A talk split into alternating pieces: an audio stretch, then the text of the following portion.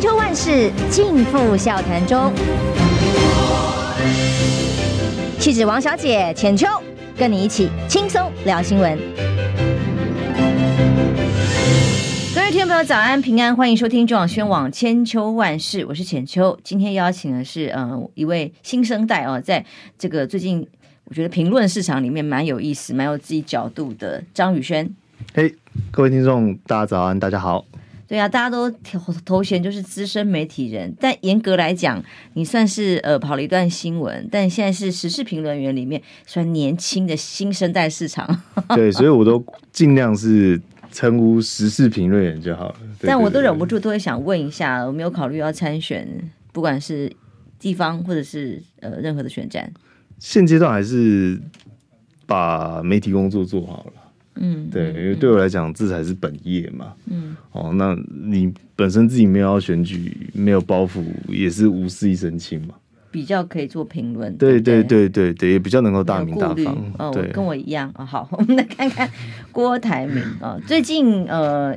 一段时间以来，看到一些风向的变化，因为大家对于各自的幕僚也都有一些管道可以联络哦，就发现呢，这个郭台铭的一些动向引起了外界关注之外，诶，各个媒体的立场不一样，所呈现出来的新闻样貌当然也不一样哦。今天的联合报里面头版开始哦，就是以他郭台铭似乎已经起心动念为一个方向跟主轴，因为他的有一些谈话的确很让人值得。回味跟万味，比方说，他昨天呃到星云法师去的吊唁的场合里头讲了几件事情。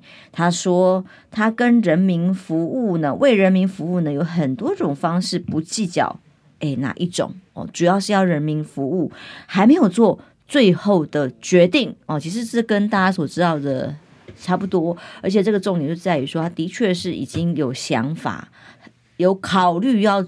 临门一脚做这件事情，但就差最后下决定。我我觉得对于郭台铭来讲，呃，他从原本没有起心动念，到如今状况有所改变，大家必须要思考他他的意识到是什么。因为你对于选举选总统这件事情，它有两种，一种就是说我很想选哦，我这边算了哦，就是他摆明就是他是要来争取选总统的资格。哦，但是郭台铭这段谈话，你仔细去观察，他反而是如果真的是众望所归的状况下，我可以选哦，所以能不能选，想不想选，跟我可以选，我我觉得这个层次上来讲是完全不一样的哦。所以郭台铭在在现阶段来讲，抛出这种就是讯号，他的讯号只是在跟国民党表示说一件事情，就是说我这边是一个 open。是可以接受、可以考量、可以纳入考虑的一个选项，包括这件事情，包括回党籍也是一样的意思嘛？哦，因为基本上党籍它反而是摆在优先次序比较后面的。那很多人会讨论说，哇，郭台铭要回来选，哇，难关很多，哇，这样怎么办？一堆难题，烫手山芋。但我觉得这些问题哦，其实基本上只有一个最纯粹的一个关键，就在于说能不能赢。我觉得相对郭台铭来讲也是一样，在于说能不能够取得政党轮替，能不能能够取得这个总统大位啊，只要能够胜选啊，郭台铭，我觉得他不一定是必须操之在我哦，甚至是作为一个台教或作为一个旁观，作为一个助力，只要是一个能够赢的候选人，基本上都很支持。我觉得他传递最强烈的讯号，其实应该是这样子。因为这次他算是经过二零二零的经验呢，他呃当时后事后曾经说自己啊很没有政治经验 啊，所以才会在过程当中造成了一些遗憾哦。像郭董过去在商场上是不尬输也尴尬的，他怎么可能让自己输呢？就在初选过程，第一个呃缺少了跟。另外一位候选人，也就是韩国瑜的任何沟通，那以至于在整个过程变得回不去了哦。再来就是撒了很多钱，其实，在初选阶段，我们大家看到他经费非常惊人哦。我们当时在。到处的公车广告，几乎还有看板，哎，应该是真的是下重金去做的。想不到最后的结局并不如他所预期，所以这一次呢，我相信他有了上一次的经验之后，我跟所有的幕僚讨论里面，他真的有个关键，就是的确要评估很审慎，有胜算之后才会做出决定。而在年前，的确这个郭侯两个人通了电话这件事情，也有一些重要的默契存在。所以我觉得你要去看郭台铭跟上一次选举，就是说二零二零最大的差别在于哪里？当初二零二零的时候，他其实是非常积极的，想要去认为说自己是胜券在握哦，所以他他那时候包括在初选到整个过程当中表现出来的态势是非常霸气。但你说这一次郭董不一样在哪里？我觉得他整个人不只是圆融，也整个内敛收敛起来哦。所以你仔细去看他整个细节跟内容哦，他在讨论到的时候，他讲的是什么？他说第一个必须要下架民进党嘛，哦，再来第二个。就是说初选要有办法纳入嘛，在第三个就是说必须要能够赢嘛，所以基本上他这几个条件跟过往做一个强烈的对比嘛，哦，因为这一次你就看到哇，这一次郭台铭不一样了，他出来他整个态度相对来讲姿态是比较软的。哦，而且他在于的重点在于求胜。啊，求胜也不在于说是我自己要胜，而是说整个目前政党轮替能够。完美的执行下去哦，所以我相信这次在郭台铭在整个态度比起来，过往他其实有相当修正许多。那也这也是因为他过去曾经就像刚才简就是讲到了，他吃到吃到憋的一个关键嘛。因为讲白了，当初就是因为这个过于强硬，包括你讲到的未经沟通，这造成党内许多的分裂，甚至是很多伤痕到现在都还没就被利用了啦。其实，嗯、对很多伤痕讲已经快要四年过去了。都还没有办法弥平哦，所以我觉得郭台铭用这种比较柔软姿态，但又不失霸气的起手式哦，基本上对于国民党来讲，对于他自己来讲哦，相对于过去都比较完美。但是这一次，你说那郭台铭他该如何去跟侯友宜协商沟通？因为我相信侯友宜基本上这个角色哦，他跟韩国瑜基本上人格特质有许多不同差别啦。哦，那你说郭台铭这一次有办法在对外？提出这么多的意见跟看法的先前，我觉得最为关键是他已经有跟侯友宜谈过，就是因为已经跟侯友宜谈过了，所以现在郭台铭才有这些相关的论述跟抛出这些球来去给党中央处理，来去给党中央审慎思考。那你说侯友宜跟郭台铭谈什么？就我所了解到的状况啦，哦，就是说他们具有一定的默契，但是这个默契呢？并不是说你要不要选或我要不要选，因为毕竟郭台铭跟侯友宜两个都是大人，总不可能像像这个议员选举要被算嘛？哦，我来算呐啊，像被算，不，他们不会是这样谈的。哦，那对对于侯友宜跟郭台铭两个最大的共识就是在于说，第一个下架民进党，再第二个就是说，如果郭台铭要参选的话，基本上侯友宜就会退位；如果侯友宜确定要参选的话，郭台铭就会退位。哦，就是说两者之间，只要谁确定对方是最强的。哦，两彼此之间不会互相竞争，但是也有一个关键，就是说两个也不肯去当对方副手。哦，那我觉得这个最合理的逻辑就在于说，如果今天是郭台铭，那可能当完一届之后，下一届就会顺势给侯友宜。哦，我觉得这是最有可能性的。那如果今天是侯友宜的话，可能郭台铭就不会出现在这个二零二四的战局里面，因为毕竟侯友宜他是一个政治人物嘛，他最有可能状况就是一一个届两届这样接连选下去。但是对郭台铭来讲，他也曾经表达过相当的意愿嘛，就说我只要做一届就好了哦，所以我觉得在这个前提之下，郭台铭才会得到这样的一个共识之后，趁势把自己可以参选这件事情告诉国民党哦，所以这些接二连三的放话，等于他跟国民党表示的是什么？过去我曾经表达说我没有任何意愿，我只是一个生意人，但如今随着个时事发展转变了，对，不同了，我参选几率这样从零变成。我可以考虑，就看你们态度怎么样。哦，对 对，那是他的意思说，除非这个几率呢，国民党跟整个民意到达百分之百之后，那我当然顺势操作，顺势而为。哦，所以我就讲郭台铭在整个选举的过程当中，到现在呃，我们讲所谓表态的过程当中啦，哦，他很适合用老子这个《道德经》的的一个概念来去形容，他就是要无为，顺势而为，就是说我郭台铭什么也不会做。哦，但是如果事来了，哦，情况水到渠成了，我当然会欣喜的接受。他大概是表达这样的一个概念了。因为郭侯两个人虽然沟通了啦，哦，那么当然宇轩这边的这个共听到的讯息跟我差不多哦，就是呃，有一个这样的前提存在，但是我觉得有一个很重要的关键就在于侯友谊本身的特质，因为他并没有会把这个话讲讲真心话，或他真的意愿在哪里，哎，能够讲到多少是个关键，避免当年二零二二二零那个两虎相争的状况再发生，这是两个人前的前提的共识。但问题是谁才讲的是真心话？因为郭董相对哦，一看他屌对对，就是企业家那种霸气就。是比较不会拐弯抹角，相对了哦。但侯友宜呢，他就是很客气、很谦虚，他跟人跟人应对的时候是非常谦虚客气。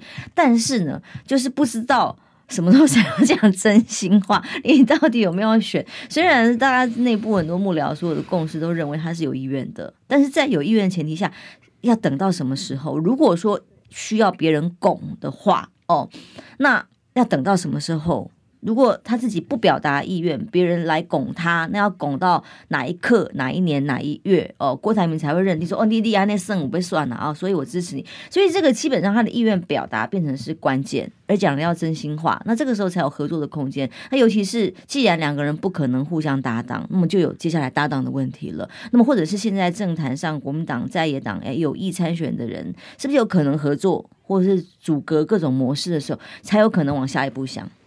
对，所以所以郭台铭基本上这还回到他一个最根本的问题点哦，因为他第一次之所以会这种呃最后不如所愿的原因，其实有一个关键就在于说，政治其实是一门专业了。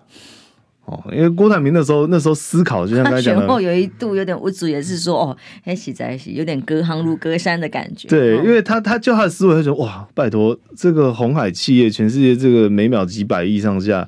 对不对？这种你有这种事情怎么会难倒我？就像刚才讲到的，啊，刚才说哇，他花了可能好几亿或者是多少钱，一定是非常惊人。对，去选举，但对他来讲，那个眼睛眨都不会眨一下。哦，就是我我们会认为说这是一种付出，可对郭台铭来讲，这个叫做什么？但他要看投报啊。对，这叫基本动作。嗯、是哦，对他来讲，这只是基本的开销而已。哦，因为搞不好，搞不好那时候选举花钱，今年度或者是怎么样，他们对不 对？零头嘛，对对，一个零头都补补的话，对，搞不好 COVID-19 让他损失还比较多哦。所以我在讲说，可是他因为疫苗的关系，反而是赢得了最大的名气。对，所以好，这个待会讲疫苗这件事情，我觉得也是让他最后转变的一个关键原因哦，就是说民意的一个反应。但是郭台铭对于政治这件事情的外行哦，这是不会演的，必须要讲。这是他最大的一个问题。你说好，今天就算到现在，这个是他的优势，也是他的缺点呐。哦，就是说他持续维持这样的一个路线是没有问题。但是如果他真的有心要再碰这个选举，他必须要反思的是一一件事情：说好，就算今天民意民调很高，就算今天国民党确实提名你了，然后呢？哦，郭郭台铭接下来要面对的是民进党的攻击哦，嗯、接下来是民进党的围剿。他对比二零二零年。二零二零其实还没有被真的洗洗劫过，洗用洗劫哦，那个只是围剿，那个时候只是家经过检验家务事哦，党内在吵吵闹闹而已哦。如果今天面对民进党的炮火跟火力，郭台铭要用什么样的姿态跟什么样的角度面对？还是要回到一件事情，你必须要具备一定的政治专业程度嘛？哦，因为你说郭台铭过去的幕僚基本上普遍都还是偏比较商业性的人才。哦，就是说他们都是纷纷都是人才，而且也都是大将，但他们专司主司的领域还是放在商业。所以好，那我们讲回来，侯友宜的问题是这样哦，基本上侯友谊呃承诺郭台铭的这一件事情哦，他其实有一个藏一个巧门在里面。重点在于说，到底谁是最强嘛？嗯，你说现在到底是郭台铭最强，还是侯友宜最强啊？也有人觉得是其他人最强啊。哦，有比如说有些想选的人也觉得自己是最强啊，对不对？搞不好赵少康这个赵先生也觉得自己其实很优秀，网络上也是很多人非常支持他嘛，对不对？那你说这个这个韩国瑜的支持到现在也有人觉得韩国瑜不错啊，对不对？其实非常多，因为现在国民党党内声音非常多，但是你要如何去米平这些声音，然后定于尊，我觉得对国民党现在这些政治我是有难度的。但是侯友宜藏的巧门在这巧在什么地方？在于说。这个过程当中，他有办法透过他自己的政治实力，甚至他的政治操作，去造出自己的势，让整个国民党最后营造出是自己最强的状况。因为侯友宜可没有可没有承诺郭台铭说我什么事也不会做。他虽然承诺你说，对你郭台铭这个如果说你你你最棒的话，这个这个给你参选我会礼让，但是我若好的话，你也要礼让我，对不对？他在这个过程当中，侯友宜可以有很多动作跟氛围去做啊。因为走到目前为止啊，你说包括先前郭台铭不谈啊，我们只谈侯友宜。先前包括放话说，这个朱主席绝对不会进足二零二二零二四，朱主席绝对呢会鼎力相挺侯友谊。那那时候就出现很巧妙的状况啊，你去问朱立伦那边的时候，朱立伦会说没有，这话不是我们放的哦。他虽然说朱阵营表示哦，那时候说绝对力挺侯友谊，然后他们只讲了一句语带选举话嘛。没有这么亲热啦。对，他他他只讲一段选举话，说这件事情谁着急对谁有利，当然就是谁放的。嗯、哦，所以我就说侯宇，你说他急不急？就像刚才姐姐其实在暗示这件事情，其实侯友宜对这件事情是是有所着力的啦，有所意愿，也有想法的，但是等那东风。对，那他自己也没有，他不止在等东风，他自己 嘴巴也在那边，嘴巴也在那 怎么还不起？所以他可能 会会喊一下，赶快来找我妈。自己嘴巴是问号，对他自己嘴巴也，我感觉好像也一直在吹嘛，对不对？是在就像那个深造要去要吹风吹火一样嘛。所以我就说这件事情巧妙在这里，但是郭台铭有没有办法去认识、认知、意识到说，其实侯友谊虽然讲是这样讲哦，但是私底下。他绝对会非常的用力，在于能够促成自己是最强人选这件事情。对，因为两个人现在是真心话大冒险，都到底谁讲的真心话也不知道。哦，真的最国民党的文化里面最怕就是。要选的时候，哎、爱讲不讲，哎，突然间冒出来要选，然后就打得你死我活啊！结果到最后没讲的，或者是讲了的人，呃，没有成为候选人的人，就在背后 扯后腿。那么，或者是这个内部的竞争并不合合作，也不一起往前冲，这个才是最大的问题哦。跟民进党刚好相反，哦、对，所以基本上我们后续观察，我们广告之后回来，其实有好多很有趣的现象。休息一下哟，听不够吗？快上各大 Podcast 平台搜寻中广新闻网。新闻还有精彩节目都准时推送给您，带您听不一样的新闻。中广新闻，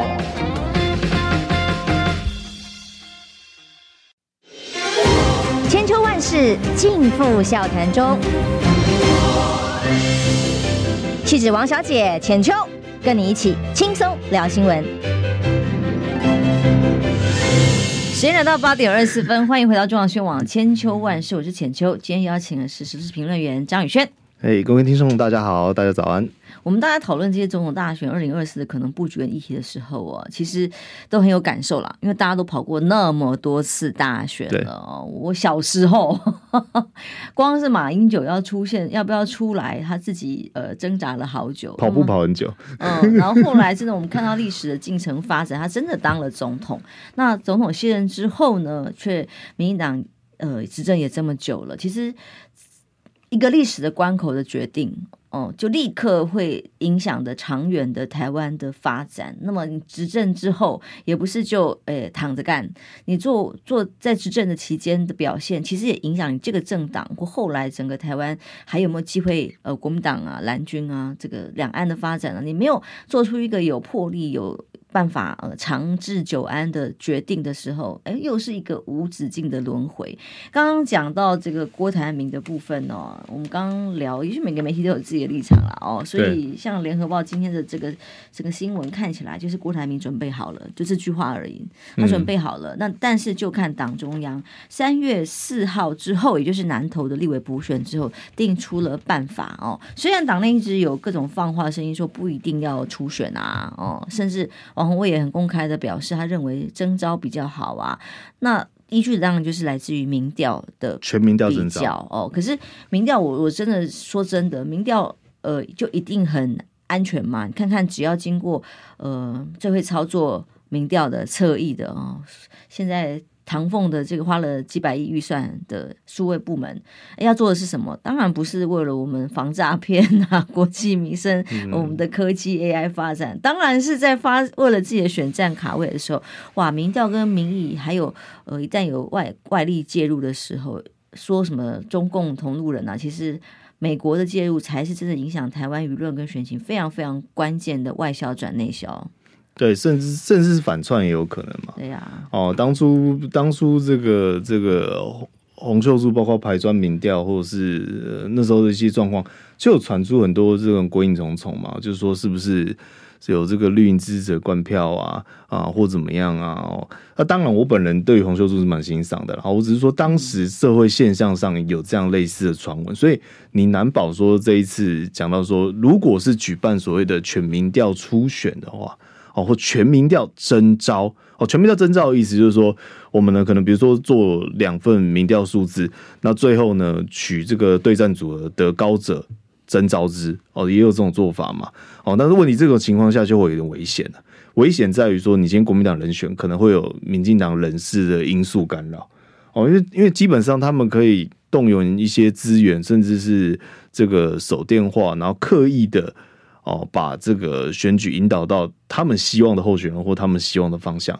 哦，当然不能说哪一个候选人强或弱，但是选举毕竟都是一对一嘛，它都是一种对战组合的考量。哦，就是说你今天优秀的候选人对应到特定的对手，哦，他不一定能够发挥他的长才或发挥他的优势。哦，重点在这里。哦，比如说你说像郭台铭好了，郭台铭基本上。呃，他是属于比较霸气，甚至真的实事求是一个人。但如果他今天遇到一个一个尖酸，忘不掉他六岁以下要给郭台铭养的证件，对对对，国家养，对郭董养哦，对。因为在辩论会上被激的，就我倾家荡产。对，其他也不会倾家荡产了，他应该养得起了。哦，那个就不得了了。所以他的其实这就我我们刚刚讨论这么多，其实有几个关键哦。他如果真的出现的话，有几个必须要面对的问题。当抗中保台这个议题，哎，这一次经过了九合一选举之后，哦，民众似乎抗中保台牌不见得有效，不见得好像回到了比较现实面跟客观的角度的时候，才有可能有机会。否则，抗中保台这一张牌，两岸议题的论述哦。不管对哪个候选人都是一个重要的选项题，那尤其是郭台铭。对，我觉得民进党很多过去的神主牌，甚至是路数哦，他们现在路经面临的最大问题就是说，不只是失效，是变成笑柄了。我们就讲先前不是有个年轻人就说这个谢谢蔡英文提升我台湾价值嘛？哦，大家这看这话笑一笑，觉得哇这梗图有趣，然后年轻人发现。其实他提出一个很重大的警讯，那民进党绝对也是有注意到这个警讯，所以近期尽速的在调整这个路线。什么警讯？代表你过去被年轻人簇拥，甚至是号召呼喊的口号，如今已经被看破手脚了嘛？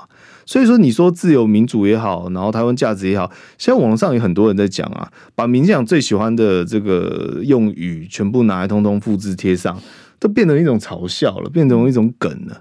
哦，所以在这种前提之下，民党势必对应要做出相对的调整。哦，所以我的意思说，民进党现在反而是比较苦恼的一方，因为过去国民党一直在思考说如何去破解，包括爱台湾也好，哦，包括民进党每次都拿反中牌也好，哦，因为那这件事情反而现在问题落在民进党身上，落在赖清德身上。在于说，现在这些号召的口号都已经失效，也再也没办法激起选民的热情。甚至你每讲一次，大家只会更厌恶一次，因为就觉得你双标，就觉得你呢，呃，言行不一，口里不一，对不对？一边骂共产党，一边骂中国大陆，然后结果你自己所作所为呢，通通也是去赚人民币。哦，类似这样的情况层出不穷嘛。哦，所以民进党必须要再重新思考出一套新的能够说服说服选民的一个论述。哦，那才有他才有办法在二零二四重新的跟国民党一较高下，所以我们看到近近期民进党不断的在调整嘛，一下这个和平保台哦，那一下呢又突然开始把中华民国拿来拥抱起来哦，甚至是呢这个反正就是不要怀疑美国就好了，嗯，对对对对对，就是你只要不要以美论，我觉得以美论这件事情其实也慢慢产生变化了。我先讲一个点，第一个呃。当初这个这个这个美国这个国务卿究竟是不是要来台这件事情是由谁邀请的？其实是王定宇去邀请的哦。但是事后包括萧美萧美琴也好，或者说民进党内部也好，对于这件事情的考量基本上是后退一步的哦。哦，因为你想说以前民进党怎么可能美国高官要来？当然是越多越好，越高层级越好。可为什么这件事情他们退后，甚至是有点让步？主要的关键原因还是选举啊，因为过去裴洛西来台湾的时候，他们后来评估这件事情对他们自己的选情造成了负面的冲击，甚至影响，并不如预期原本那样来的加分嘛。甚至于两岸整个问题加剧的状况之下，造成一个什么状况？兵凶战危，兵凶战危等于说，基本上抗中保台这件事情是有基本市场的。但你这种抗中保台这件事情上纲到兵凶战危，甚至大家注意到说，你民进党除了引战之外，没有所谓保台的能力，你只是不断的在抗中，但最后你保不了台哦，飞弹越过头，你也没有任何事情，然后面对大陆打压，你也任何无所作为，所以这种前提之下，他们开始慢慢调整嘛，调整什么？所以近期你可以看到民将对于这个对岸说什么，我们希望能够和谈啊，哦，我们希望呢两岸能够对话基础啊，我们希望陆客人来台，这都是过去四年你没有办法在蔡英文看到身上看到的反应嘛，可如今突然都做出来了，突然慢慢调整在改变了。所以我觉得民进党现在也是随着选票较劲跟这个选举的压力，慢慢的往中间的路线靠拢。其实你回顾台湾的选举史，一直以来就是这样，一下极左，一下极右，然后最后震荡之后，两边呢又往维持现状靠拢。不管国民党，不管民进党，最后结果其实都一样啊。那我们来看看，嗯、赖清德好了哦，赖清德当上了党主席之后呢，呃，大家看到他其实。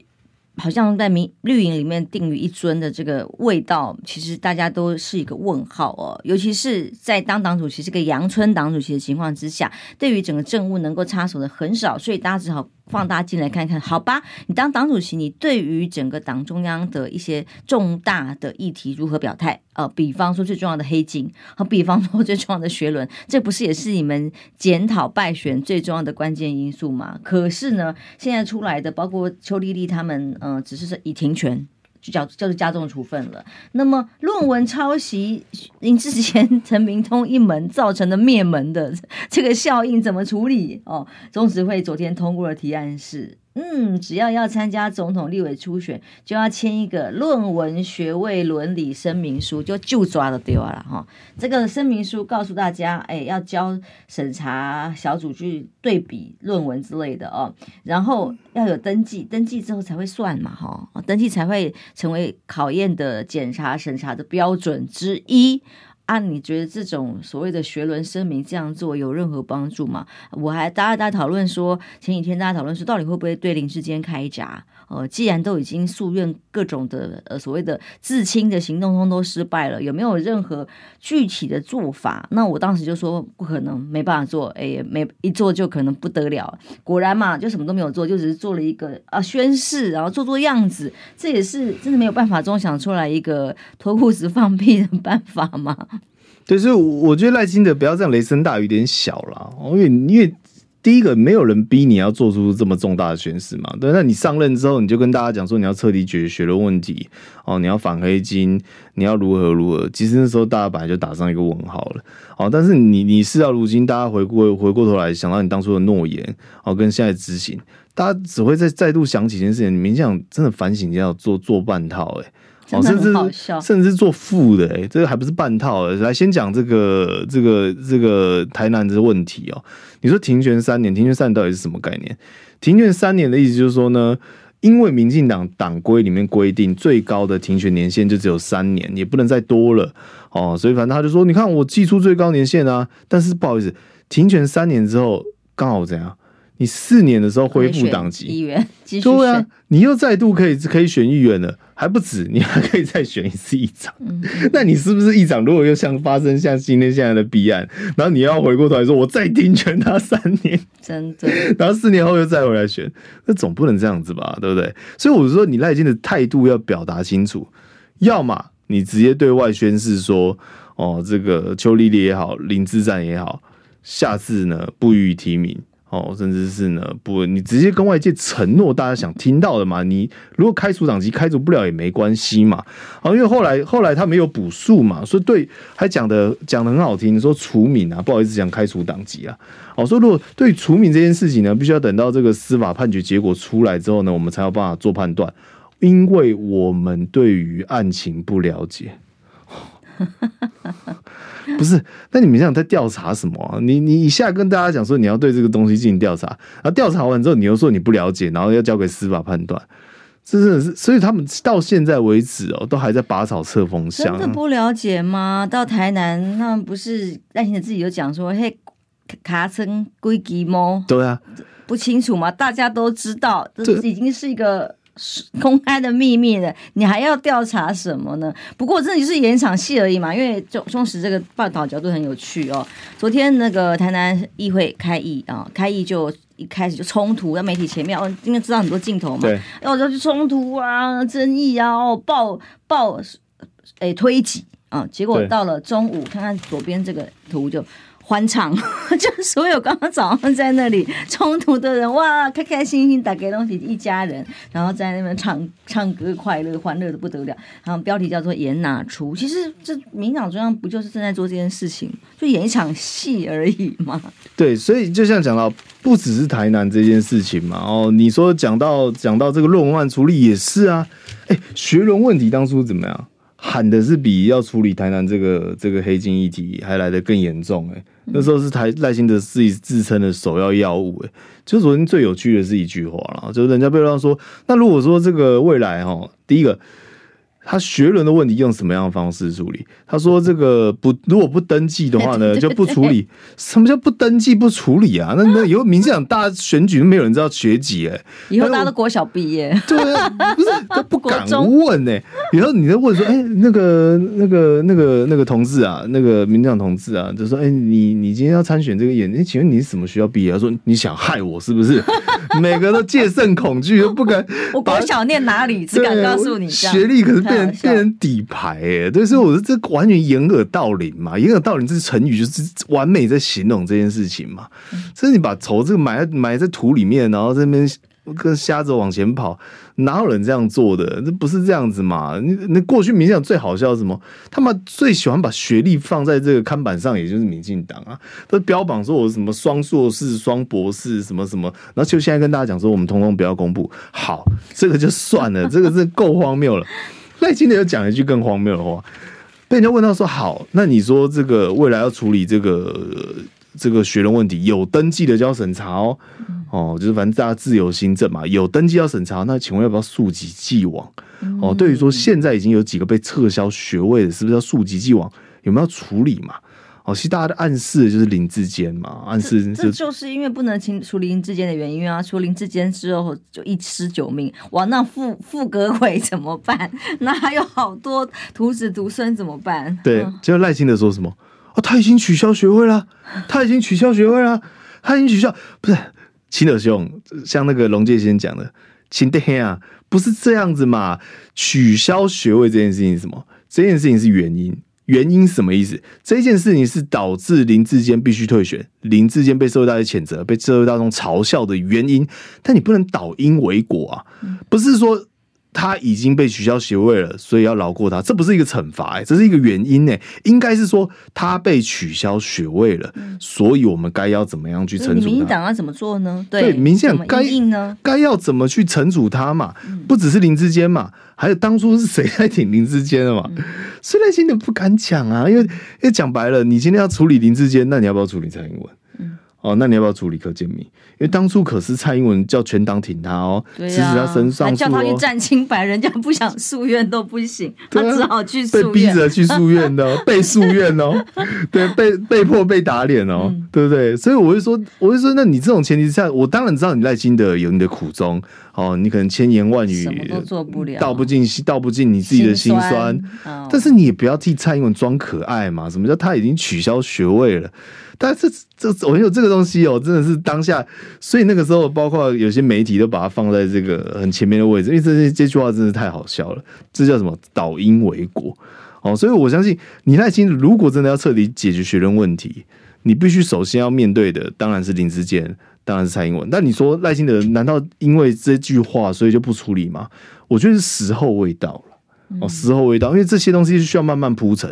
比如说，你等到林志坚真的论文案做一个断点，做一个了结，比如说他真的七拜八拜，对不对？已经确认真的是拜到不能再拜的时候。台大的部分哦，对，那个时候我们再处理，他也还是不会处理啦。我跟你打赌，因为这个处理起来姿势体大，要处理的人可多了，所以他什么没有行政资源，然后当了党主席，这个阳春的阳春面，那要对学伦做什么呢？对黑金做什么呢？这已经是他的想了半天唯一能做的事吗？那他真的是感觉也是在党内前途有点暗淡啊。我们我们休息一下，回来来聊聊拜登吧。你知道吗？不花一毛钱，听广告就能支持中广新闻。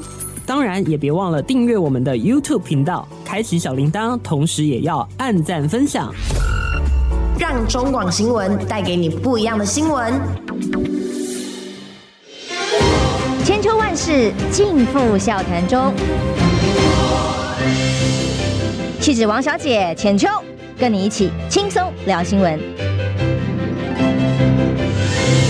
现在到八点四十三分，最后一段时间哦，我们千秋万世邀请的是张宇轩时事评论员来聊聊拜登好了。光拜登的昨天的资国情咨文的一些现象哦，其实我自己观察到两个部分，第一个是哇，他真的好怕中国威胁哦，把。大部分的篇幅都在谈中国的时候，就代表着这个美中对抗真的已经是不得不然，成为现在他重要的选战主轴。这样第二个，哎，就是他对于党内在野党啊，或者是整个选战，拜登的 hold 不太住，全场被嘘哦，这种过程，哎，人家还没看稿呢，哈。对。如果是蔡总统，他还不需要到立法院去做这种国情咨文的备询，那又会是怎么样呢？宇轩。对，拜登不止没看稿，他还有脱稿了。哦，那脱稿我们等一下先讲。我们先讲以这个国情咨文来讲，因为是他第二次嘛。哦，那那基本上你国情咨文要看到顺序，顺序就很有趣啊。他包括他先谈到一些国内的一些经济啊，然后警察啊相关的问题，之后才怎么样？他是把中国问题反而摆摆在中间略为次位的一个位置啊。那这是有玄机的。所以你就仔细看，到底拜登这件国情咨文，他想要谈的是什么？他想要谈的到底是对于外的国际关系的一个表态，还是对内的一个政治压力的一个释放跟诉求？我相信应该是后者啦。他主要是真正的目的是在于说，对于国内政治压力的表达跟诉求。那你就讲，那奇怪，那中国问题跟这个这个这个美国国内到底有什么样的关系？其实有很大的关系，因为这一次中国气球飘到美国。美国没有第一时间将它击落下来，已经招致所谓在野党，也就是共和党非常多的批评跟嘲笑。可是说真的，那才是正常人反应，因为他真的有这么恐怖吗？恐怖到要立刻用 F S 二十二去把它打下来，其实是没有必要。但后来一切都变成只好做操政治操作了。对，没有错。其实就讲完全没有错，这完全是一个政治操作。为什么？因为这个气球其实美国早就已经知道了。哦，美国早就已经知道了，就是说他们早就已经知道这个气球存在，只是一直按兵不动。那后来是因为有民众拍到，而且这个推波助澜，整个在我国内掀起的状况之下，才被迫必须要去应对这件事情。所以就在昨天刚才讲到国情之后，不只是嘘声，还有这个共和党的党员，这个拿这个。这个气球入场去嘲讽拜登，嘲讽民主党 啊，就说你们怎么敢敢不敢把它打下来？怎么拖那么多天这样子？这真的就是民粹了哦。对对对，所以我就说，你仔细思考这个情景之下，拜登该如何去应？他当然势必得要做出强硬的表态，捍卫美国本土的主权嘛。所以他批评什么？说这个气球是侵犯主权的行为。没错。所以他批评什么？他叫中国呢如何如何，甚至还讲讲重话。这个脱稿演出说：“你去看看世界上有哪一位领导人愿意跟你习近平对换呢？” 啊，那只是后来白宫把这段话删掉，只是网络上影片还找得到。哦，所以我会说，在这种前提下，你去思考说，拜登这整个国情之文最主要的目的在于说。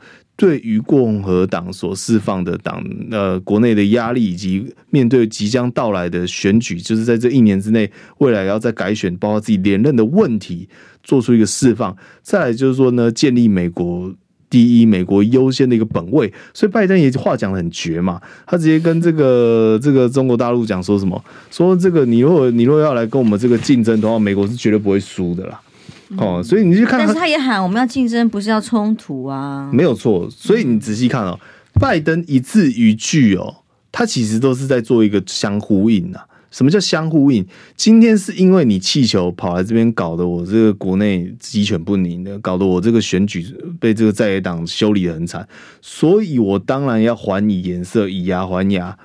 对你中国做出一定是对应的表态嘛，不然大家觉得我美国是小弟吗？我不是吃软饭的，对不对？所以他必须要做出相对应的一个态度，但是同时他必须要坚守真正的立场。好，所以一个是讲情绪化，那情绪化那个闹脾气闹完之后，当然还要回过来讲什么？讲理性的话。所以他有讲嘛，中美关系叫做什么？斗而不破。那斗而不破，这是一个大原则啊。斗而不破到现在为止，都还是中美关系最核心的一个处理方式啊。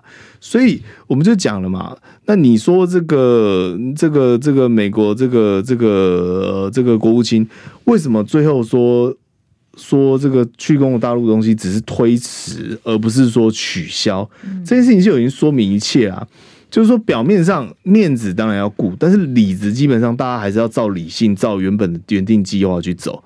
哦，那那双边本来就具有一定的默契哦，在这样进行。所以我说，这个国情之文，你仔细去思考，看起来讲了很多，但它对于实质上的国际意向的表态，或者说影响力，我觉得其实并不高。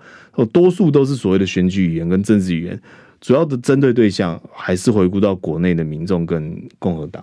因为像选民喊话，他讲这一句话，我觉得听着好有意思哦。外国人听跟本国人听感觉就不一样了。他就喊说：“今天美国哦，我们哦，处于数十年来跟中国一较高下的最有利位置。哎，几十年来现在是最有利位置。然后我们比全世界其他人都来的实力坚强。以前美国的这个荣华，就是美国的光荣啊，是多么的不得了。那么多移民要往美国去哦，然后美国的。”过去世界强权霸权，他居然现在说是几十年来跟中国高下较高下才是最有利的位置，这不是很微妙吗？对，这个是示弱之下才要图强啊！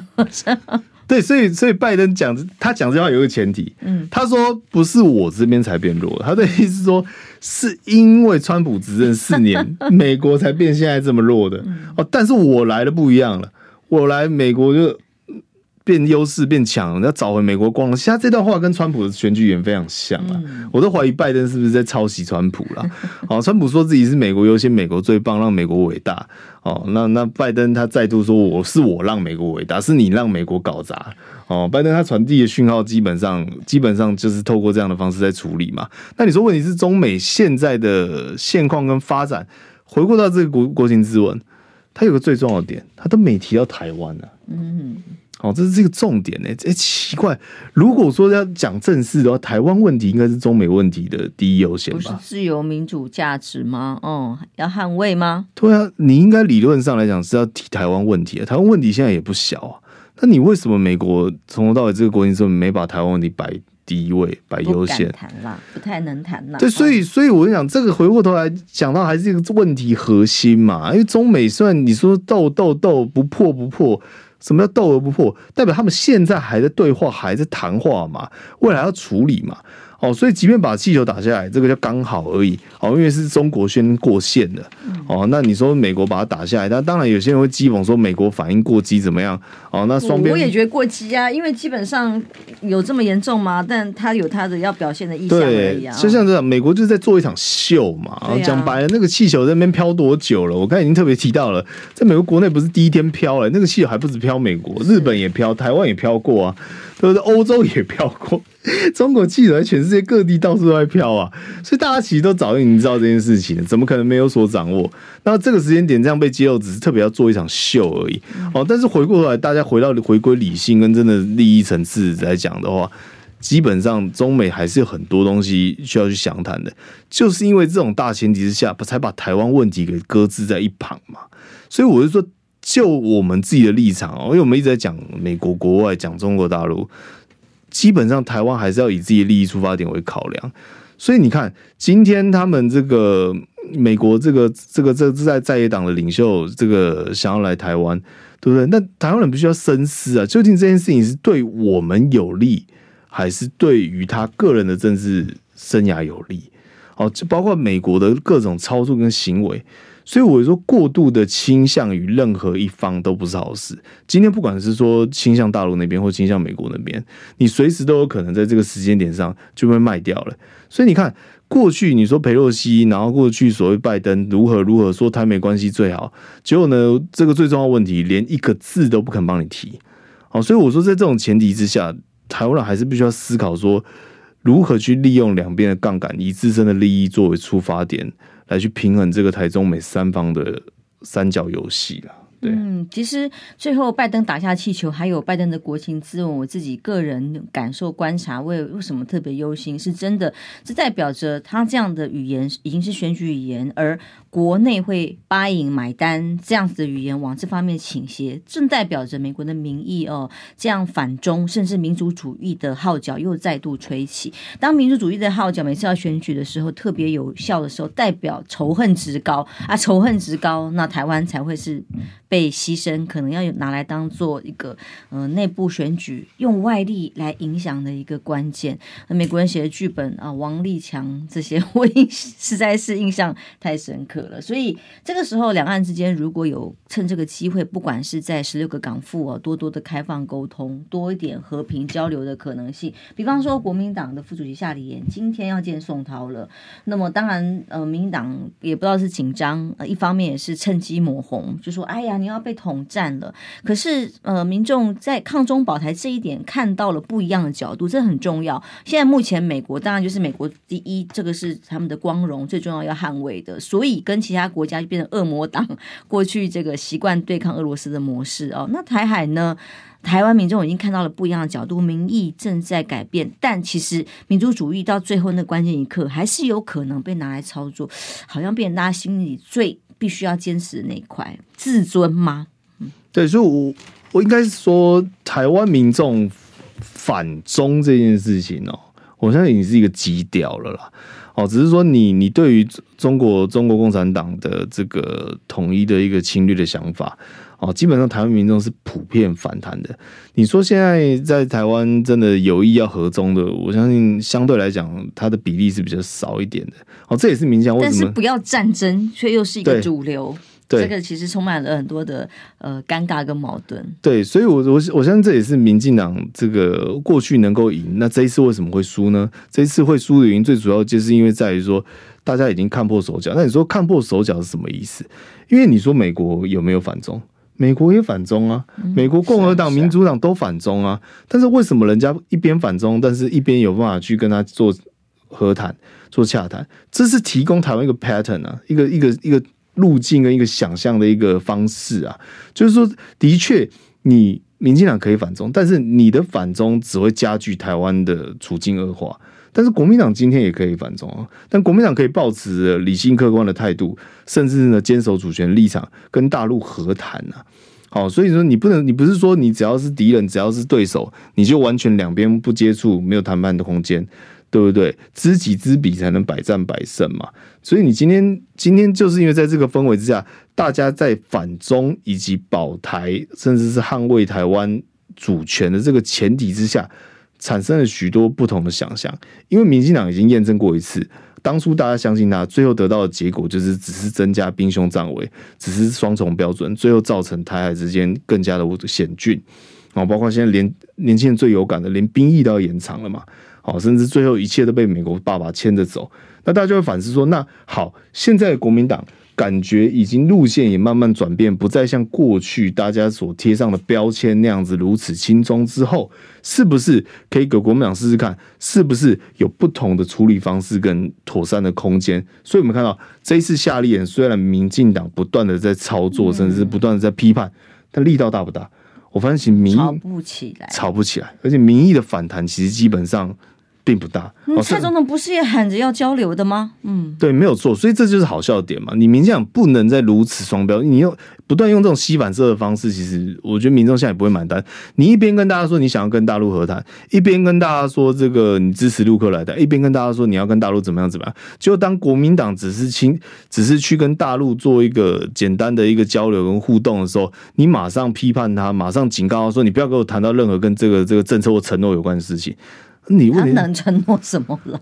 对你如果对，这真的是也是笑话、啊。就你入委会真的是越没有自信，越害怕的时候，越容易操作。那么过去也许还可以拿来操作一下民粹，可是我觉得这个现阶段这一次很明显的看到吵不起来了耶，真的炒不起来。这也许对二零二四也是一个指标风向哦。好，今天谢谢宇轩来跟我们聊这个时事议题，也祝福所有平安。